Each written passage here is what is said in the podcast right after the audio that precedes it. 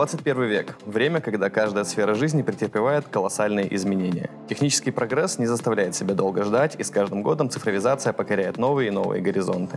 Области знаний и юриспруденция, конечно же, не остается в стороне. Это подкаст «Юридический рамен», и сегодня мы обсудим тему «Приставка кибер в жизни людей. Современный тренд или обозримое будущее». Сегодня с нами Дремлюга Роман Игоревич, заместитель директора юридической школы ДУФУ по развитию, кандидат юридических наук, доцент кафедры международного публичного и частного права ДУФУ.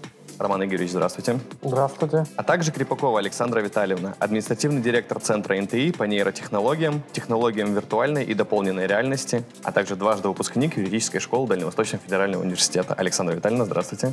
Привет.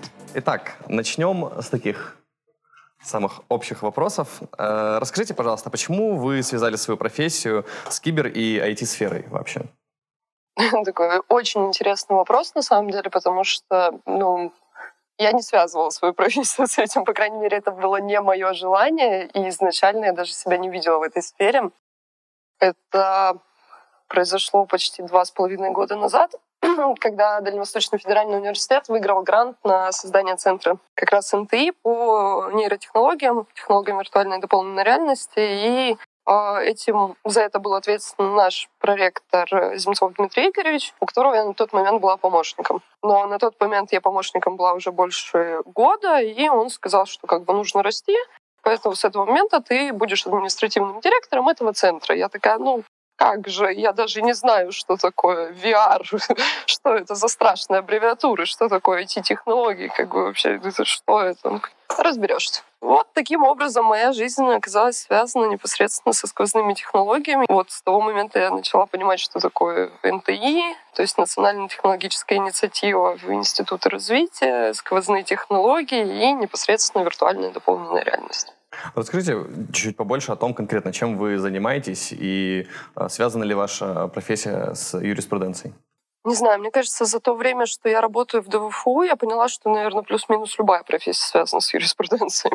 И вопрос не в изучении знаний, законов там, или каких-то нормативно-правовых актов. Вопрос в том мышлении, которое нам поставили, а, ну, в моем случае, за 7 лет. И вот это мышление, когда ты начинаешь чуть по-другому относиться ко всему, ко всем ну, каким-то документам, не знаю, а, нормативным актам, ты умеешь их читать, это очень большое влияние оказывает на твою профессию в любом случае, кем бы ты ни был. То, что непосредственно я делаю, ну да, это фактически это бумажное сопровождение, ну как бюрократическое сопровождение деятельности центра, это общение с институтами развития, с нашим э, проектным офисом, это российская венчурная компания, соответственно, с Министерством образования, которое когда-то и выделило нам этот грант по постановлению 1251 от 2018 года до сих пор помню.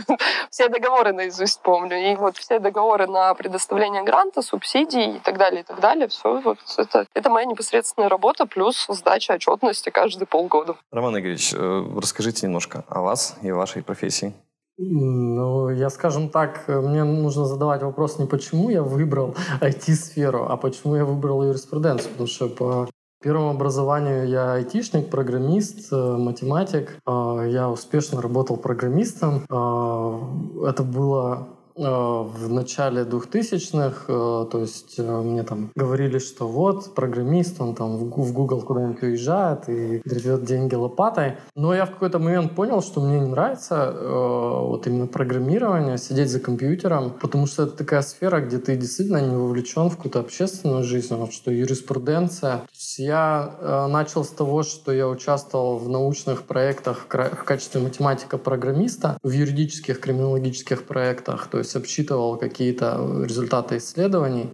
Потом постепенно стал а, помогать интерпретировать, и так э, в юрсферу перешел. То есть, э, притом не в международное право, где сейчас работаю, а сначала в уголовное право, ну, потом пришел на кафедру международного права. Вот, и мне пришлось вернуться. То есть у меня не было такой тяги к IT, этим заниматься. Я хотел про это забыть, как страшный сон. Но последние годы настолько как возрос запрос на эту сферу, что просто нельзя уже было избегать. А мы же, ну, то есть мы в университете все равно должны э, реагировать на некое, ну, как наш потребитель это общество, там, наших исследований, э, и мы должны исследовать то, что э, и преподавать студентам то, что им действительно нужно, то, что нужно обществу. И пришлось вернуться просто. Вот. Но я до сих пор, у меня есть какое-то внутреннее сопротивление к IT. Мне морское право больше, например, нравится э, в качестве там, предмета исследования какие-то вещи в морском праве, э, чем IT. Но IT вообще везде вокруг, поэтому если ты слушаешь радио... И... Так как же IT в морском праве?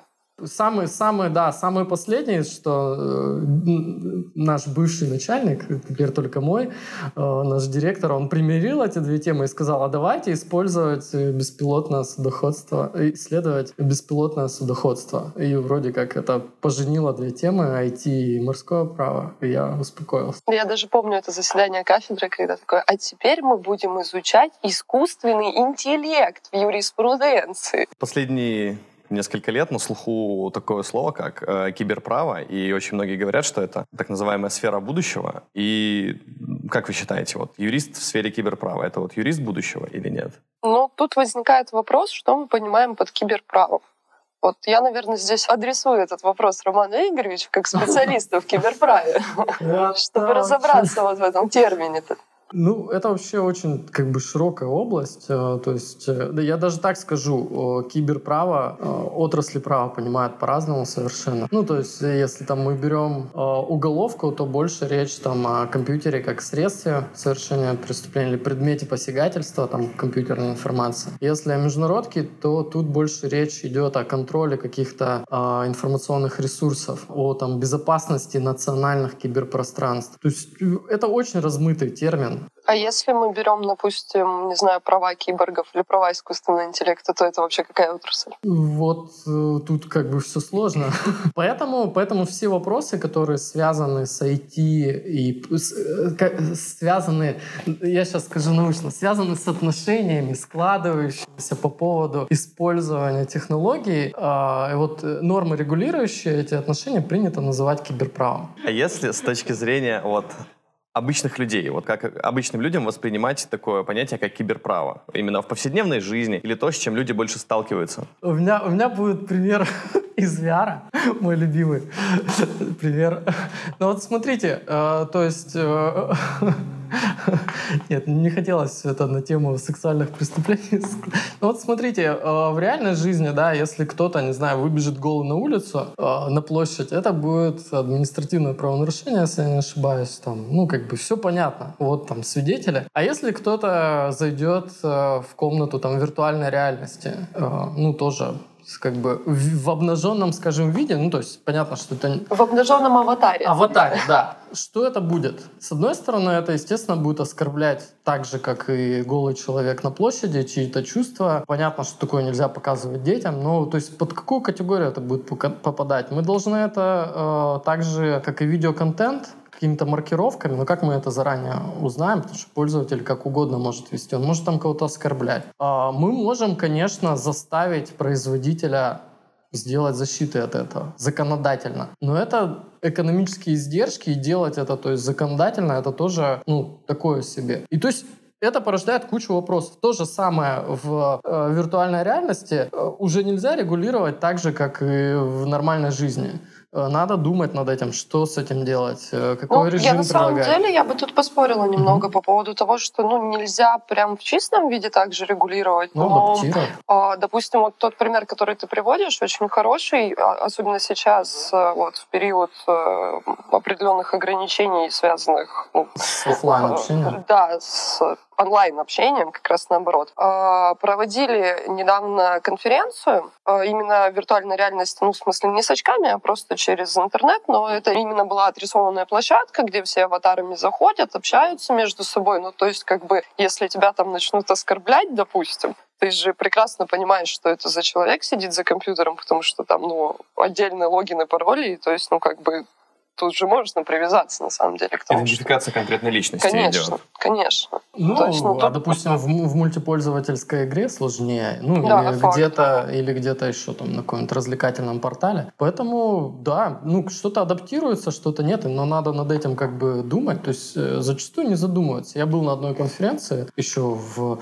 офлайне полтора года назад в уважаемом Московском университете, не буду называть, и, и один из профессоров сказал, что «А зачем что-то менять? Все уже подходит. А, по поводу искусственного интеллекта, что у нас есть в Гражданском кодексе определение... Комп... Э, искусственный интеллект — это же компьютерная программа. И все, что связано с ним, можно регулировать вот, значит, тем, что уже есть в Гражданском кодексе. Я ему накидал, конечно, сразу же несколько проблем, которые возникают в сфере гражданского регулирования. Ну, то есть, допустим, э, искусственный интеллект, там, не знаю, принимает решения о сделках, об инвестиционных. Сейчас самые успешные инвестиции, венчурные фонды, вот э, именно искусственный интеллект принимает решения. Кто несет ответственность за вот это и как бы... А если искусственный интеллект неправильно примет решение, какие взаимоотношения там с разработчиком и так далее. Поэтому, с одной стороны, да, это компьютерный код, с другой стороны, это мы все чаще полагаемся. Или системы, которые советуют суде. Э, де юра решение принимает суде. Ну, в США распространено, по УДО у них рекомендуют давать условно-досрочно или нет. Какой риск повторного совершения преступления? Де юра э, судья принимает решение. Но де-факто если он отклоняется от э, рекомендуемого решения, ему приходится это серьезно обосновывать. Будет он тратить свои усилия, это большой вопрос. Ну, на самом деле, я бы вот тут добавила о том, что ты же сейчас ну, приводишь в пример э, текущие как бы разработки, да. да, ну то есть, в принципе, то, что мы еще искусственным интеллектом ну, ну, да. не можем назвать, Слабо. это нейросеть. Не очень интеллектуальный искусственный Ну да, а, если посмотреть там, не знаю, примеры из кинематографа или из компьютерных игр, вот у меня просто в период вот этой всей самоизоляции был очень классный опыт. Я... Detroit Become Human? Именно. Что? Он... Detroit Become Human. А. И вот эта игра очень сильно заставляет задуматься о том, какие права будут э, именно вот у искусственного интеллекта, который тем более будет, не знаю, в гуманоидном каком-то виде и фактически членом общества. Который будет встроен в общество, и общество будет неразрывно с ним связано. Ты не играл? Нет. Прям очень советую, серьезно. Это вот настолько Или связано. хотя бы посмотреть. Или хотя бы, да, трейлер посмотреть. Выгонят из дома. Нет, посмотри. Мало того, что трейлер, там, работаешь. трейлер был, если не ошибаюсь, с 13 года, еще далеко до выхода. Они про Кэру снимали Нет, это я, видео, я... когда обнаружили изъян в искусственном интеллекте, когда ее создали и начали разбирать ее назад. Ну, то есть ее как робота собрали сначала, она такая, типа, а кто я? И все, и такие, хоп, начали разбирать обратно, потому что, как бы, ну, ошибка, девиант, все.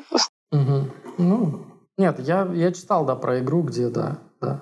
Ну, прям Но очень я советую. прям название не запомнил, и надо, да, да. Вот в этом, кстати, еще проблема. То есть надо держаться на пульсе технологий, а невозможно. Не успеваешь. Ну, то есть не успеваешь, не успеваешь отслеживать все. Хорошо. А еще если говорим еще раз про киберправо, конкретно юристы в киберправе сейчас чем занимаются? Вот в настоящей реальности и вот в обозримом будущем чем будут заниматься? Ну, про обозримое будущее можно порассуждать, но, как по мне, это сейчас все сведено все-таки к, интеллектуальной собственности. А, то есть это регистрация, это защита авторских прав, это ну, именно те самые патенты, а, как в нашем случае результаты интеллектуальной деятельности, которые нужно также регистрировать, и вот все, что с этим связано. Но на самом деле я вот сейчас, допустим, ну, там, косвенно участвую в инициативе э, рабочей группы, так называемой Гимнет, которая вышла в, с предложением э, к Минкульту, ну и вообще к федеральным органам исполнительной власти, чтобы упростить доступ к, ну, фактически интеллектуальной собственности советского периода. Кинематограф, культурное наследие какое-то там, ну там очень много архитектура, музей и так далее. И чтобы все это собрать в единую базу ну, данных фактически, и чтобы разработчики игр могли из нее убрать вот как раз сюжет, декорации, костюмы и так далее, чтобы это было максимально упрощено и разрабатывать игровые проекты. И вот столкнувшись вот с этим кейсом, я поняла, что в принципе юрист именно в сфере интеллектуального права именно вот, вот таком именно период цифровизации, можно сказать, это настолько редкое животное, и его очень сложно найти. Те, кто именно понимает, понимают, как это происходит, и тут э, очень повезло, э, что есть контакт с Федерацией интеллектуальной собственности, непосредственно с их э, президентом, и прям очень классные ребята, которые занимаются примерно этим же, и вот в коллаборации с ними, я думаю, что у нас что-нибудь получится. Ну, вообще очень часто говорим о том, что хороших юристов так достаточно мало, в, если мы берем от общей совокупности людей с юридическим образованием. А юристов вот в таких вот узких сферах, которые, э, они как бы узкие, но они с каждым годом все больше расширяются, расширяются и внедряются в нашу жизнь. Даже если мы этого не видим, и даже если мы этого не хотим. Мне кажется, еще очень мало юристов с таким я бы это назвала каким-то свободным или творческим мышлением. То есть ты можешь быть хорошим юристом даже в сфере интеллектуального права, но ты заточен под определенные скрипты и алгоритмы, по которым ты там всю жизнь носишь бумажки одни и те же, регистрируешь одно и то же, получаешь. Ну, а как бы шаг влево, шаг вправо, и у, у такого человека ступор, и он не понимает, что с этим делать. И вот этот творческий люфт, который, ну, я не знаю, он обязан быть в юридической профессии просто. Ты должен понимать, что можно выйти за рамки, и что это намного все шире. А вот с этим, вот скорее с этим проблема, чем непосредственно с хорошим юристом. Тут еще нужно определиться, кто такой хороший юрист. Ну, кто, по-вашему, хороший юрист? Ну, вот, наверное, то, о чем я и сказала. Это человек, который, э, мало того, что он подкован, да, в юридическом, как бы, поле, именно он знает там свою часть, как бы, нормативки. Если не знает, то знает, где найти. Но это тот человек, который может выйти за рамки и мыслить творчески вот однозначно творческий подход должен. Хотя зачастую многие говорят, что юрист — это вообще не творческая профессия. Да, однозначно. Ну, в смысле, мне кажется, большинство, у большинства людей юрист — это ну, ассоциация, то, что тот, кто копается в бумажках, знает там полноты законов, там, статью. Чуть ли не наизусть. Наизусть может, да, любую статью назвать. Там, вот, вот это скорее ассоциация с хорошим юристом.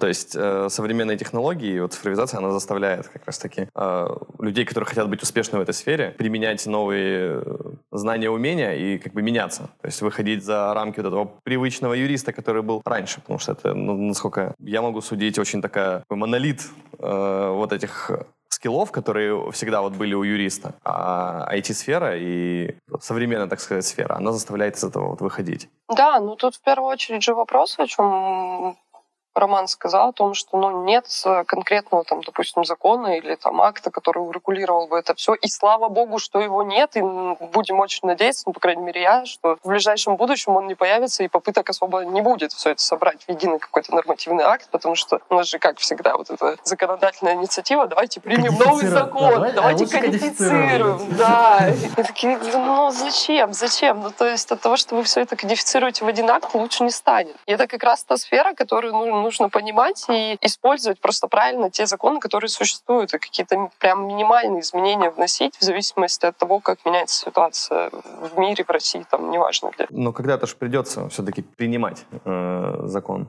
А какой, Но, например? Например, э, с развитием технологий, когда они еще сильнее войдут в нашу жизнь, когда, например, вот как телефон, который сейчас есть у каждого, например, VR-шлем будет, например, у каждого. И у нас есть закон о мобильных телефонах? Нет. 20 лет существует, ну, плюс-минус э, а распространен. Что у нас есть? Ну, там а, а мобильный, что... Нет, а, моби... а связь, как он... А связи, о связи по-моему. Ну, о защите информации. Ну, о защите информации, да. Ну, как бы, ну, это же не о мобильных телефонах, как о средстве связи. Но есть совокупность, так сказать, правовых норм, которые все равно их образуют. И когда-то все равно... Я к тому, что их все равно нужно будет когда-то принимать. Когда-то придется что-то новое разрабатывать. Нет, однозначно. Вопрос о том, э, как это давайте подумаем, как это сделать и как это сделать максимально без ущерба правовой, социальной, экономической, политической системе, то есть всей, э, всех жизненных сфер. Ну, здесь я могу сразу сказать, что я придерживаюсь того мнения, что э, не решит проблему единый акт ну, будь то закон, подзаконный акт или что-то, нельзя это пытаться собрать воедино и урегулировать все. Всегда э, останется сфера, которая не будет урегулирована, будет плохо урегулирована и так далее, и так далее. А очень хороший пример привел, там, допустим, с очками виртуальной реальности, с э, шлемами. Тут же вопрос больше не в том, что происходит внутри, но вот это по текущей ситуации, которая, ну, достаточно острая, а вопрос в том, как, допустим, их использовать в образовательном процессе. А То об этом мы еще поговорим, да. Да, мы к этому, думаю, еще вернемся, но это насущный насущный вопрос, но это вопрос скорее как к средству чем как технологии непосредственно. Я бы тут, наверное, про кодификацию или принятие одного акта отпасовала бы Роману. Ну, я, я тоже против э, кодификации, тем более, что это ну, такая сфера. Но мне кажется, где точно нам надо сейчас уже вносить изменения, это то, как мы обращаемся с персданными. Ну, если мы говорим об искусственном интеллекте, то основной, основной стопор у нас в том числе, э, это данные. То есть данные — это новая нефть для искусственного интеллекта. И у нас эта область, она настолько настолько, э, с одной стороны, забюрократизирована, а с другой стороны, она реально не защищает там э, ни российское общество, ни государство там, от того, что эти данные будут куплены зарубежными компаниями и утекут просто и там, будут представлять угрозу безопасности. То есть э, закон, по сути, не выполняет своей первичные функции. А какие, какую угрозу несет, например, персональные данные? Вот, например, наши с вами персональ, персональные данные попали в руки злоумышленников, допустим, там за границу. Какой, какой... Давайте, Я- давайте я просто тут- поговорим о том, тут какую уточ- опасность это Я несет. тут, есть исследование Казински, оно там 2013 года, вот, оно очень высокоцитируемое, и на основе его мат-модели, в принципе, выбирали Трампа. И он доказал, что с помощью там какого-то небольшого количества данных можно восстановить с большой долей вероятностью все остальные характеристики человека. Ну, то есть, имея его там фотографию в соцсетях, можно построить модель, за кого он голосует и так далее. Электорат. Ну, нет, ну это как бы это реальное исследование. Там они взяли 40 тысяч профилей на, Фейсбук, на Фейсбуке, и этих же людей опросили, их нашли, ну то есть обучили нейросетку, и, на, ну, то есть они разделили, на части обучали, на 10% потом тестировали.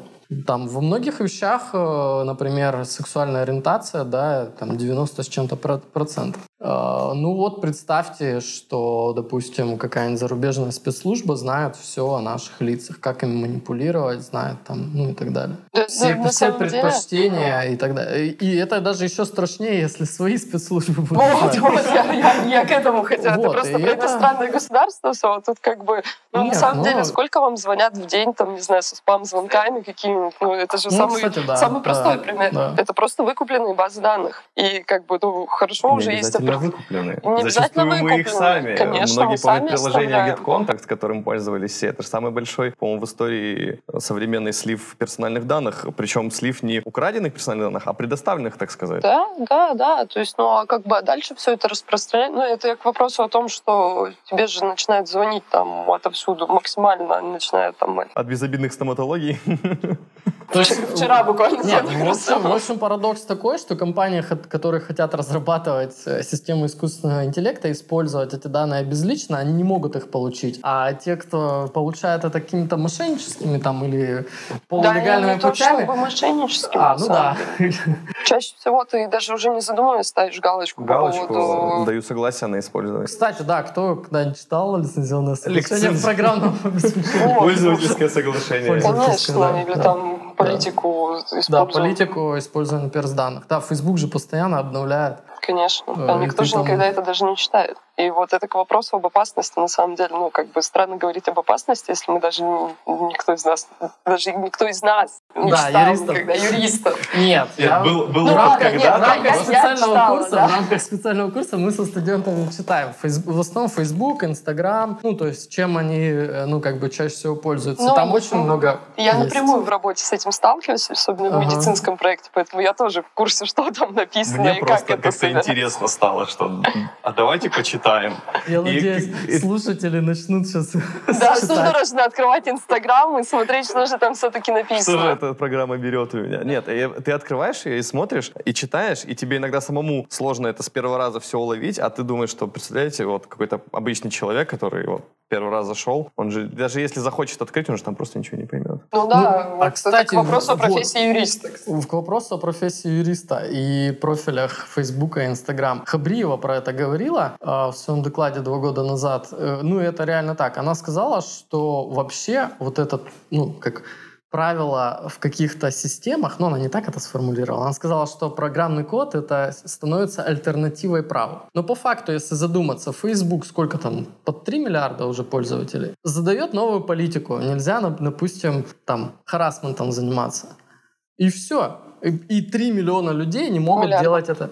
3 миллиарда, да, 3 миллиарда людей не могут делать это в сети. Приняло какое-то государство закон, насколько он будет действенен, никто не знает. Это жестко в коде записано, все.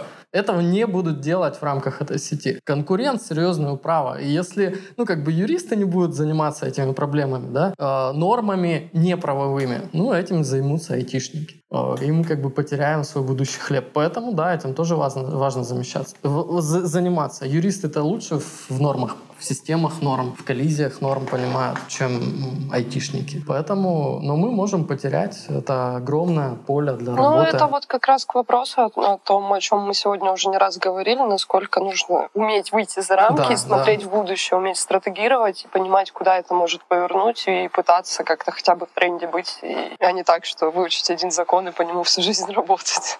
Ну, многие задаются вопросом, как, например, вот защитить свои права, как защитить себя вот в киберпространстве, так называемом. Э, Вот как?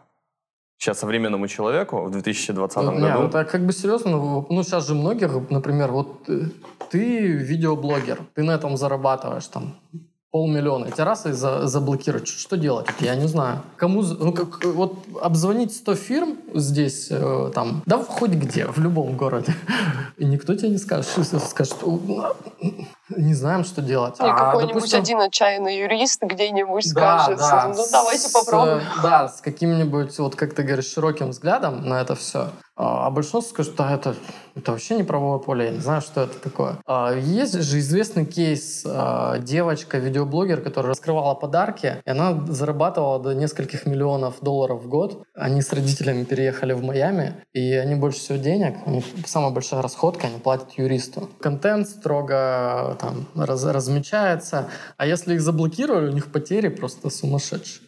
Ну, то есть канал заблокировали, раскрученный, все. И Ну, это актуальная проблема, да. И на самом деле однозначно ответить на вопрос, как защитить свои права в сети. есть, да, там, я, там допустим, все не полагается знаю, я не на политику. Да, политику этих компаний. Ну, и как надо минимум изучать политику. судебную практику, как э, люди разрешали споры с этими компаниями. А я думаю, на территории России изучать, как в США судились с Ютубом. Ну, это ну, бесполезно. может быть. Может быть, есть кейсы в Российской Федерации какие-нибудь подобные. А, например, по социальным сетям, вот у всех же есть там странички, мессенджеры в социальных сетях, страницы. Вот э, если мы говорим об этой сфере, например, как, как здесь задействованы юристы и как люди, как людям бы стоило себя там вести именно с точки зрения киберпространства. Не знаю, у меня тут тоже не совсем профессиональное сейчас мнение.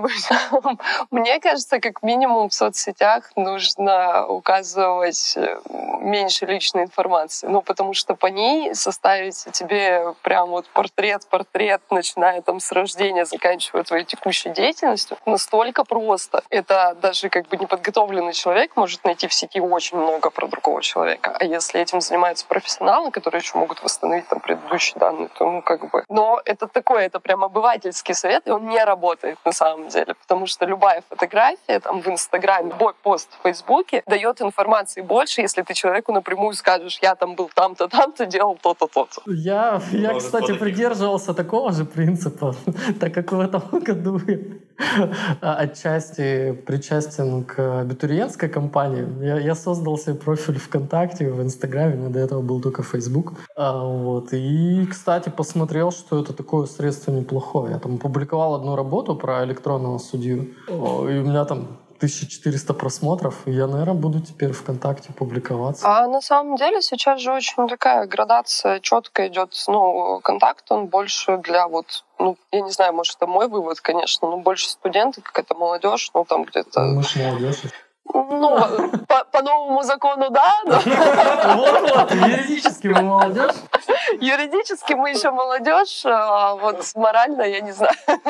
Ну, то есть для Морально меня... вообще подросток. Дети, дети еще. А, Для меня Facebook это в чистом виде рабочая среда, и там очень редко можно встретить да, даже наших студентов. Ну, то есть они к этому приходят в какой-то момент уже обычно после выпуска, ну или там на периоде там, буквально год-два до выпуска, а в основном это контакт. И то есть, ну, а Инстаграм это вообще что-то между стало, и мне кажется, он настолько потерял популярность там в противовес там 4-3 года Удивительно, назад. что в России по опросам Инстаграм самая популярная Да, соцсеть. а оно, оно просто расширяет аудиторию в сторону более старшего поколения. Ну, А. родители у кого-нибудь в Инстаграме Вы сидят? опять показали Да, себя да, да, да. Как, как давно? Ну, там, не, не 6 лет, например, там назад, ну, у как меня мы. мама там, ну, год, наверное, да, где-то вот, так. последние года. У меня даже бабушка недавно в Инстаграме себе аккаунт завела. Вернемся немножко еще к темам. А, Мы чуть затронули о том, как э, современные технологии вообще взаимодействуют с нашим образовательным процессом. Насколько они вне- внедрены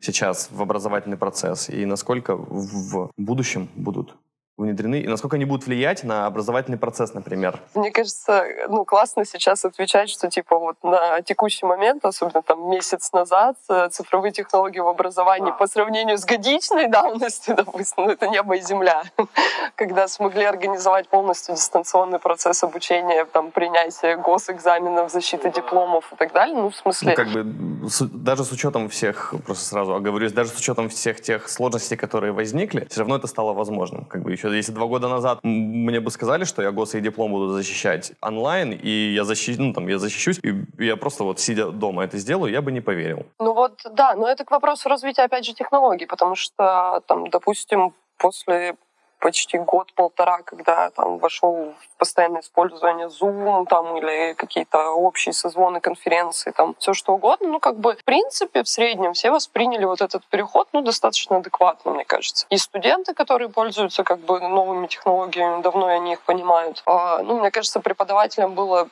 чуть сложнее, но это в ну, зависимости ну, вот от кстати, тоже. Школе, ну, практически все. За, за некоторым, но и то не по личным причинам, а просто связь дома плохая. Ну а, да, там да, есть, да, конечно, есть... технических моментов да, очень много. Момент. То есть, но мне кажется, я сейчас, наверное, так рекламу ДВФУ сделала, что ну, университет молодец. Ну, насколько быстро он перешел на дистанционную форму. Фактически да, это была неделя. Они взяли паузу. Они взяли паузу три дня. И Нет, неделю... пауза была три дня, три когда дня, всех да. отправили на каникулы. Среда, четверг, пятница, да. да. И они, и они вышли в понедельник фактически уже в новую систему.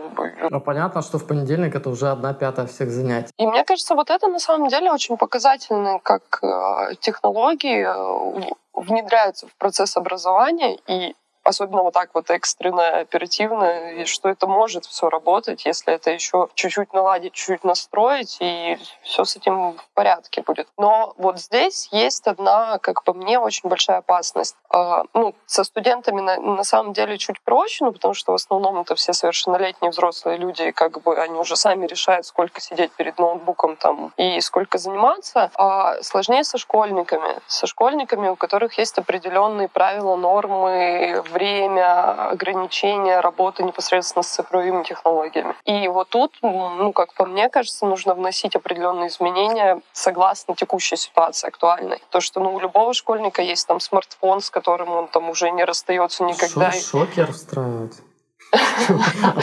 Это радикальные меры уже. Ну нет, нет, не настолько. Ну, то есть как бы э, нужно понимать, что те правила, которые были приняты еще в Советском Союзе, и многие из которых действуют, а то и там в 90-х годах, но они не актуальны, их нужно срочно менять, и там а, если я не ошибаюсь, по текущему СНПИНу по э, именно использованию ЭВМ для школьных занятий, у школьников есть 15 минут на уроке, чтобы работать за компьютером. 15 минут. Ну, они должны, да, разминать руки, делать зарядку. Ну, кстати, китайцы э, не видела это а, ролик, э, где им одевают эти нейро... Ну, примитивные энцеф фолографы, да, uh-huh. которые снимают а, какую-то активность мозговую, они там за, следит ли за, за преподавателем, то есть внимательность контролирует. Да, да, видела, кстати, да. И у них, когда снижается, типа, общая Шокером? В, нет, и они делают зарядку, разминают. Но они все это делают как, как роботы просто. Вот синхронно все это делают. Это ну, немножко жутковато, конечно, выглядит. Ну, как ну бы... слушай, также у нас жутковато выглядело, когда мы пошли с нашей разработкой по физике в школы, вот как раз ага. вот со шлемами, и сидят там ну, да. 15 человек в этих шлемах. И как бы выглядит это, конечно, сюрреалистично чуть-чуть. Но, с другой стороны, я тоже в этом направлении всегда думала, а зато удобно удобно. А ребенок не лезет в телефон. Ну да. Ну, это факт, да, это факт. Ну, то есть э, в плане там внимания и фокусировки на конкретной теме. Но мы, да, мы соблюдали вот это правило, что там урок не может быть э, больше 15 минут, ну, в VR, ага. соответственно, как бы потом нужно Я делать у вас был перерыв. в уроке по химии, где-то можно прямо пролить реактив. Да, разбить там, пробирку. Разбить пробирку. Там, ну, это все, да. да, с точки зрения вот юридического образования, что еще вот такого можно, например, ввести? Чтобы как-то лучше готовить юристов? Криминалистика. Вот и у меня тоже в, первую в первую, первую да, мысль есть была. же, да, разработано? За рубежом точно. Да, есть даже в России. Я помню, как-то, наверное, с полгода назад я читала по поводу Следственного комитета, который там применял уже какие-то тренажеры в VR по, по, по подготовке именно криминалистов. Я могу сейчас ошибаться, я не помню, ну, в каком именно это, в какой организации это именно было, но что-то я читала. И как бы, да, есть эти тренажеры, и мне кажется, это намного более эффективнее, чем, там, не знаю, манекен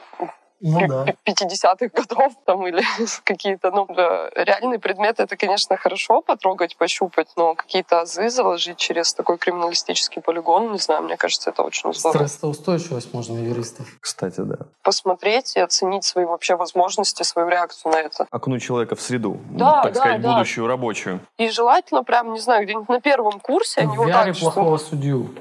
Ну, судьи же разные бывают. Ну, то есть, как бы, ну, судьи, конечно, они там нормами этики а, руководствуются, но часто даже взгляда судьи хватает, чтобы создать, а, ну, такую атмосферу, в которой не каждый э, юрист как бы выживет каждый день, такое наблюдая. Поэтому, мне кажется, тоже, да, вот это, это надо пробовать. Ну, мы, это сейчас пошла реклама юршколы. Мы-то, конечно, у нас студенты в рамках гражданского процесса ходят в суды, на практиках тоже они в прокуратуры, в суды, но э, мне кажется, да, если с помощью технологий это можно сделать раньше, сделать это проще, то, наверное, будет даже лучше. Прям, я не знаю, какой-нибудь на, спецкурсе, ну, точнее, на первом курсе вот так прям прогнать по реальным Ну, я, если тренажерам. честно, я разочаровался, вот мое личное, э, в технологиях, потому что вижу разницу э, в обучении. Ну, понятно, что где-то VR лучше, ну, то есть не у каждого, если мы говорим про химию, не у каждого есть возможность лаборатории, но вот юристу все-таки значительная часть должна быть живого общения, работы. Не, да, это однозначно. Я не знаю почему, мне, мне пока сложно это вербализовать, ну, то есть это какая-то незримая разница. А, Мне кажется, тут самое главное, знаешь, выдержать баланс и избежать вот этих перекосов, что или типа, если мы внедряем там везде цифровые технологии, вот мы, мы, мы это называем VR ради VR, А, когда вот ради того, чтобы типа внедрить в какую-то сферу очередной там новую технологию, а давайте, давайте, давайте туда, туда, туда. Ну нет, ну на самом деле это очень узкие сферы, где он применим. Точно и выборочно. Точно, там, где это где точно нужно, надо, да. а там, где не надо, оставляют себе. И то же самое, как бы, ты прав, да, юрист — это все таки в большей степени живое общение, это, ну, живые эмоции, живой, живые ощущения, но нельзя пренебрегать даже в этом случае цифровыми технологиями, которые могут э, упростить какие-то процессы. Ну, ну, почему нет? Ну нельзя сидеть вот этой консервативной в своем коконе и не смотреть по сторонам. Нет, я, я тут, я, я, я не знаю, я лет э, пять назад такую форму стал применять, что зачем долго объяснять проблему, которую решает, да, право. Я могу показать, допустим, я когда рассказывал про морскую экологию, я включал просто э, фильм на YouTube, вот эти э, попавшие в пластик там черепахи, Черепахи, которые... которые я не вам, могут да, вы- вам да, морское па- право вел. И все. И, и зачем? Ну, то есть я могу рассказывать там про цифры и так далее, но чтобы мотивировать человека изучать эту область, да, насколько это важно, то же самое с искусственным интеллектом. Можно долго рассказывать, что сейчас может искусственный интеллект, а можно включить видео с роботом София, где там на 100 репортеров из независимых из разных стран спокойно отвечает на вопросы. Или робот-собаку Boston Dynamics, которая... Dynamics, которую они бедную пинают постоянно. Ну, как бы, Жалко. или там к- каких-нибудь там роботов боевых, сейчас же есть, можно видео найти, когда изучаешь, допустим, э, МГП э, применимо к боевым роботам. Э, Да, я использую, и это, это логично, зачем там, да, рассказывать какие-то сухие А цифры. сухая, сухая Да. теория, она не дает понимания о том, что происходит. И на самом деле, если брать ну, какие-то совсем вот это как раз стратегирование, ну, э, черное зеркало дать посмотреть, и А, ну, да. Оцените, господи, что вот, вот примерно вот такие сценарии развития нашего будущего, да, и что мы делать будем с каким-нибудь социальным рейтингом или там, не Ну, знаю, самое еще с интересное, что в Китае он уже внедрялся. Да, когда он- вышла серия, э, это вот связанная с социальным рейтингом, забыл, А, как она называется. Как уже она- было, да, у Как- них когда уже... на свадьбу подруги Да, ехала. да, да, Да, да. да. Э, В Китае шикарная 15 вот Вообще. Ну, абсолютно. то есть вот она дает понять, что, что может случиться. А просто сидеть философски рассуждать о том, что, ну, ну не знаю, возможно, это будет плохо. Ну, Ну, я сейчас представил, я вспоминаю, у нас на первом курсе сейчас не преподается, есть такой предмет, был точнее, профессиональная деятельность юриста. Там в общих чертах рассказывал о том, там, чем занимается судья, адвокат и прочее. Я как представил, что вот можно реально в виртуальной реальности ты садишься, и у тебя там, не знаю, вот эта бабушка, которая приходит и тебе и пытается рассказать свою проблему, а ты адвокат, и тебе нужно вычленить из из нее информацию понять. Или, например, ты прокурор, а у тебя зачитывание приговора. Вот для меня был шок, когда я на первом курсе попал в прокуратуру Фрунзенского района общественным помощником. Мне как-то говорит, пойдем со мной сходим. И мы, на- и мы полтора часа стояли на зачитывании приговора. И для меня это был так- такой шок, я такой, а что, что это? Вот, вот это вот деятельность, которой я буду заниматься. И для меня это было такое прям вот опускание на землю, что это не, не только вот эта красивая картинка и прочее. Я как представляю, что вот людей вот так вот поставить, надеть на них VR-шлем, И будет стоять судья, которая, да, только одну фабулу будет минут 20 читать. Не, ну и причем это же классный опыт, ну на Это- самом деле. это жизнь, это есть в реальности, то есть... Снять розовые очки сразу. по поводу кино. А, За рубежом же часто эта форма для юристов. Допустим, в- когда они изучают процесс или судебную речь, они смотрят речи, из- известные речи из кино. Учатся, как надо строить речь, изучают приемы там и так далее. На Это юристах киношных. очень хорошо, но все-таки давайте Ну, вспомним. картинка. Нет, тут вопрос не в картинке, тут вопрос в том, в каком государстве мы живем, и все-таки система у нас чуть другая. Я имею в виду по поводу технологий. Ну, объективно, что тут надо заглянуть на 2-3 года вперед, а может и 5. Где в суде будет стоять робот и ровно зачитывать все то же самое. Подожди, но Лебедев же два года назад, выступая перед нашими студентами тут в кампусе ДВФУ, сказал, что они хотят секретарей заменить. И мне кажется, это вообще апгрейд очень серьезно. Я сам, Вот ну, я, правда, честно, давно э, практиковал, я- у меня я- я терялись чуть-чуть- слова из протокола. И Я чуть-чуть работала секретарем в суде еще на первом курсе, не секретарем, Ага. даже помощником секретаря. Мне кажется, это самая интеллектуальная работа, которую выполняют люди в суде. И вот если А, кого-то да? заменять, да, вот То уж точно точно не их.